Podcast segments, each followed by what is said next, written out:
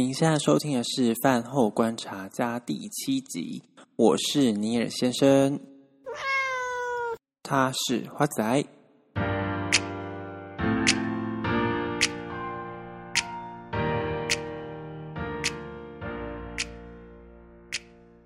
真的非常抱歉，我好像历经了蛮长一段时间没有更新我的 podcast，所以呢，我就鞭策自己一定要在这一周完成第七集。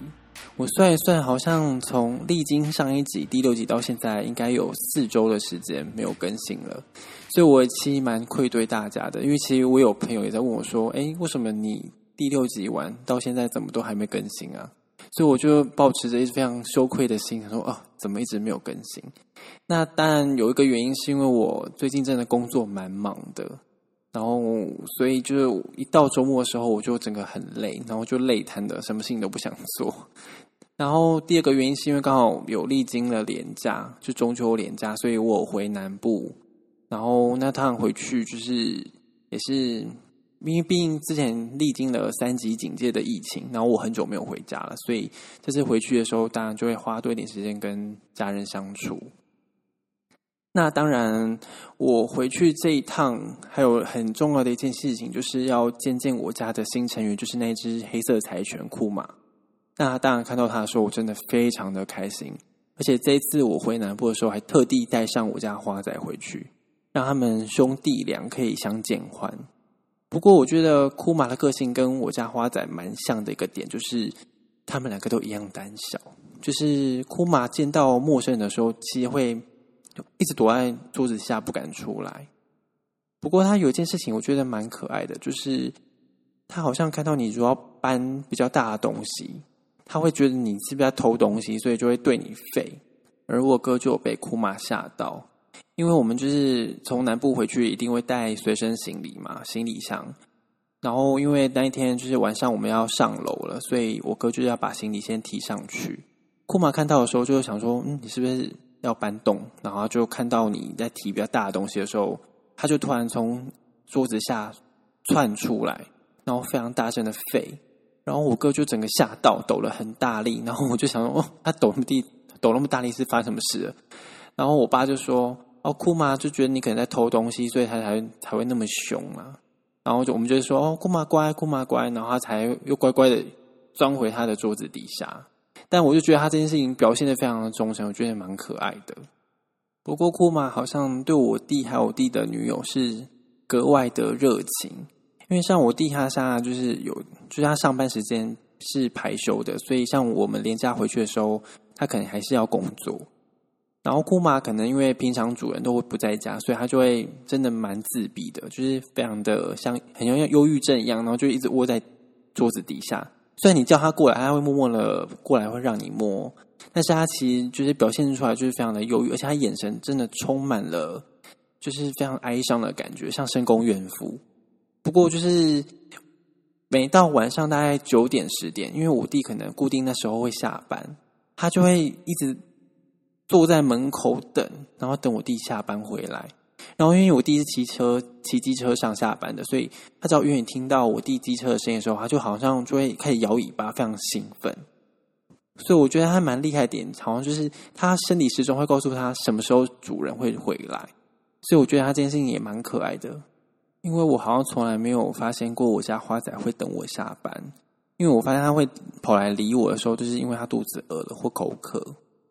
不过这次带花仔回去南部，他好像有比较适应陌生环境了。因为像我过年带他回去的时候，他会非常的怕生，会一直想窝在包包里面不出来。不过他现在这次回去，好像嗯，整个行为表现又比较自然一点。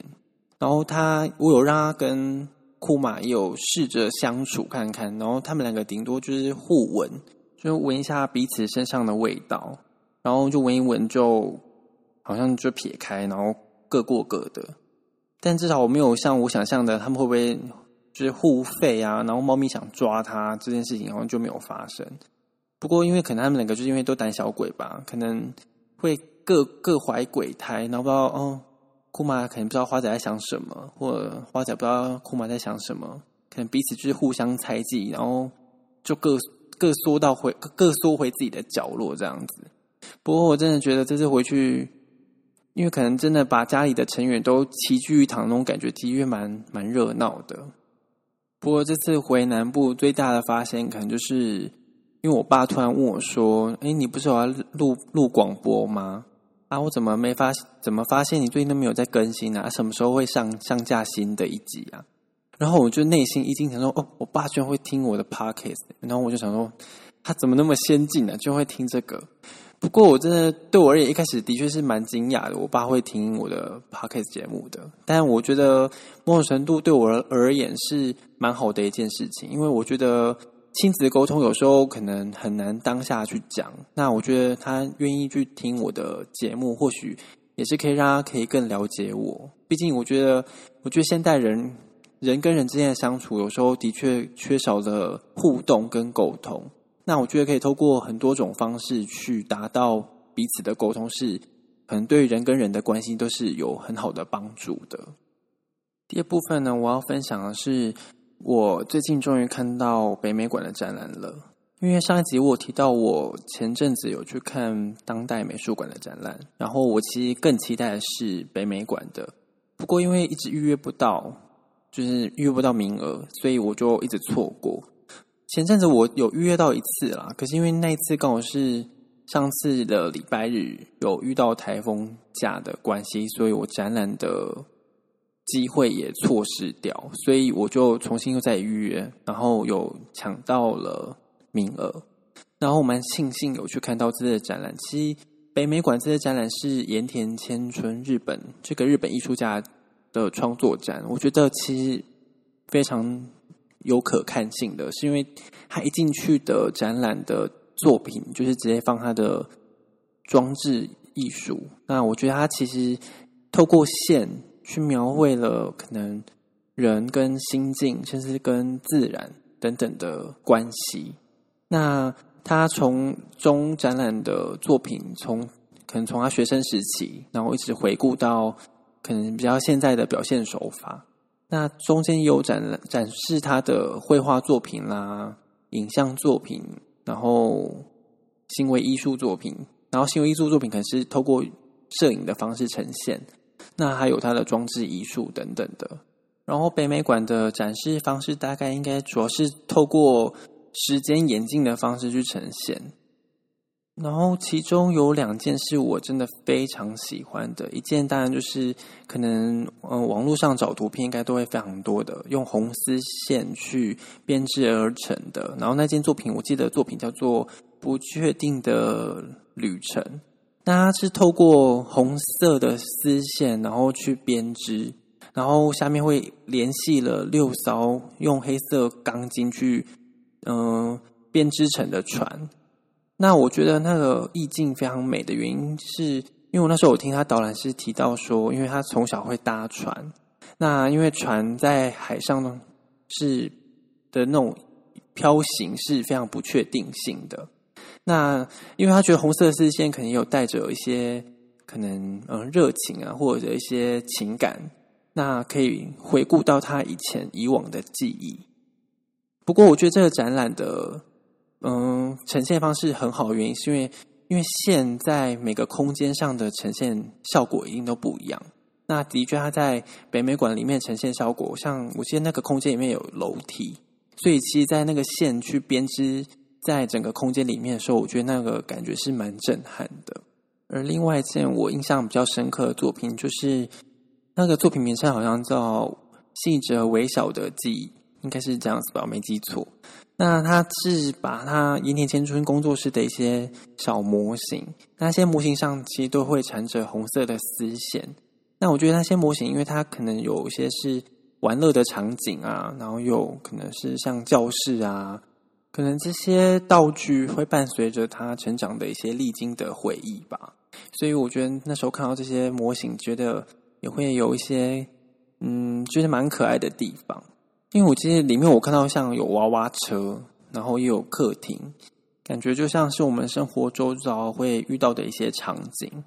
那主要可能是这些场景也是维系着盐田千春呃这个创作者本身的一些回忆，所以我觉得其实看起来嗯、呃，这些东西虽然很是小模型，但是它其实量体很大的时候，其实看起来还是非常有震撼感。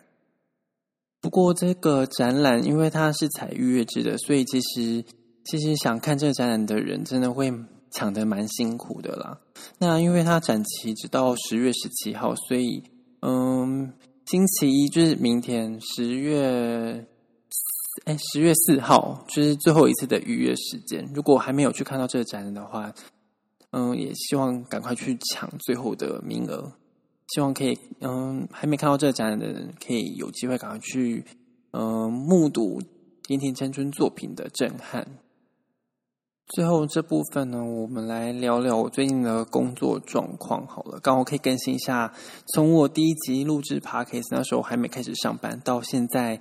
已经工作了两个月的时间，那我这段时间的工作的一些，嗯、算心境的转，心境上的转换。那其实因为刚开始工作的时候，我一定会给自己一点时间去调试，然后适应整个工作的，嗯、这个职场上的一些工作的模式。那当然，最近因为也有个新进的同仁来一同协助，因为其实因为其实公司有一些新的规划，其实。嗯，工作的量其实非常的大。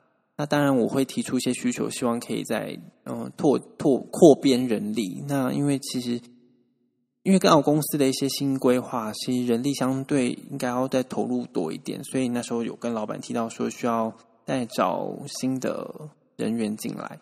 那刚好我是找了有熟悉的人，所以其实因为这样工作相对比较有默契。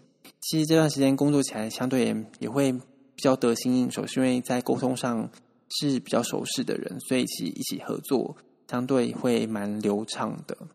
那当然，我非常感谢他的一同加入，就是可以帮助我很多。因为不论在沟通上，然后或者在专案的协助上，其实可以嗯互相相辅相成。